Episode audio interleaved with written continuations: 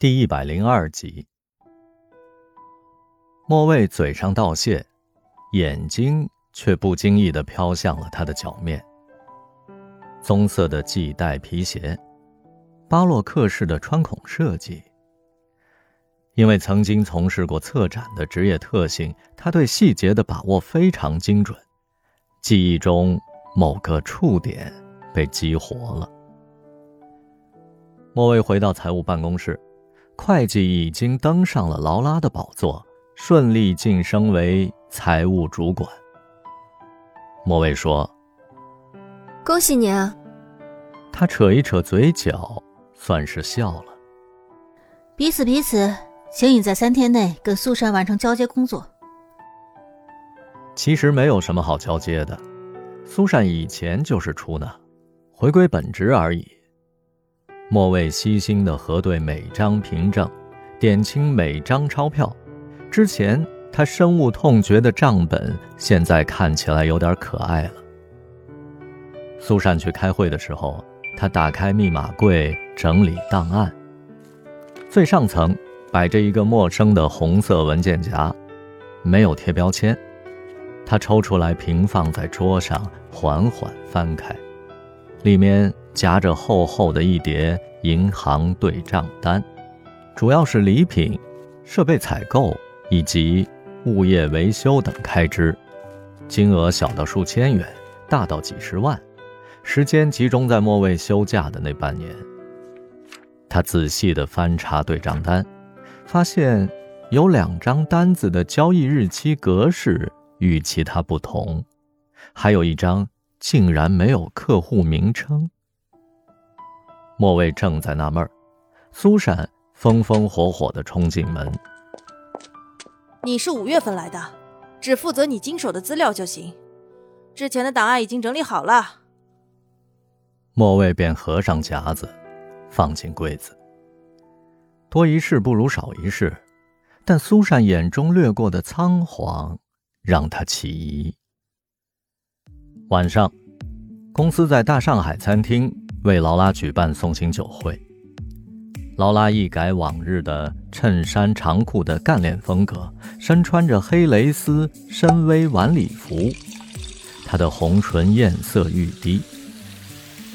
大家围着她敬酒寒暄，莫卫觉察到，唯独赖安进门没有跟他打招呼，而且似乎一直跟他保持距离。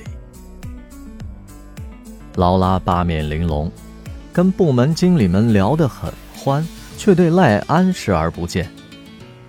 莫伟还想起一个细节，自己信口说过喜欢赖安的歌喉。劳拉听到前半句，脸色骤变。由此，他更加确信，那个夜晚与劳拉在办公室幽会的男人，就是赖安。不过今天他没穿那双鞋，取而代之的是一双深蓝的休闲鞋。杰西卡穿着糖果色的迷你裙，嗲声嗲气的在台上主持。他请劳拉发表离别感言，劳拉接过了麦克风。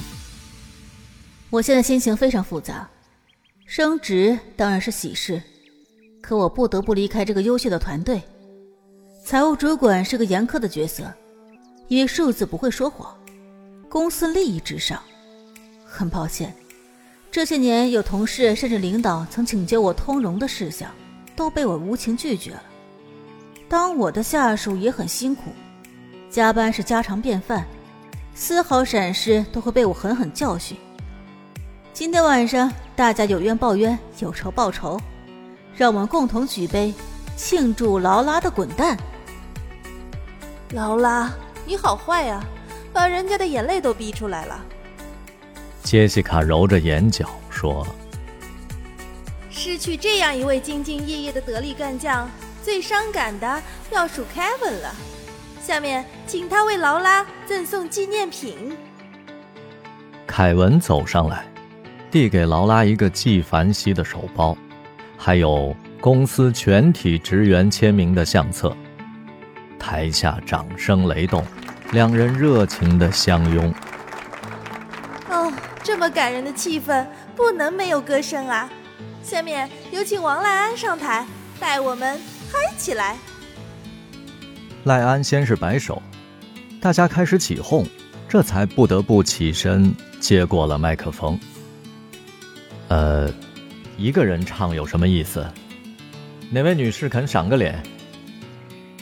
是今晚的女主角劳拉跟你搭配了。也不知是腮红涂的过浓，还是灯光的作用，劳拉的脸颊就像发烧了一般。她推脱道：“赖安挖我的墙角，我气还没消呢。既然莫卫投奔了他，就成全他们俩好了。”哄笑声更响了，大家一起拍手喊道：“莫卫，莫卫，莫卫！”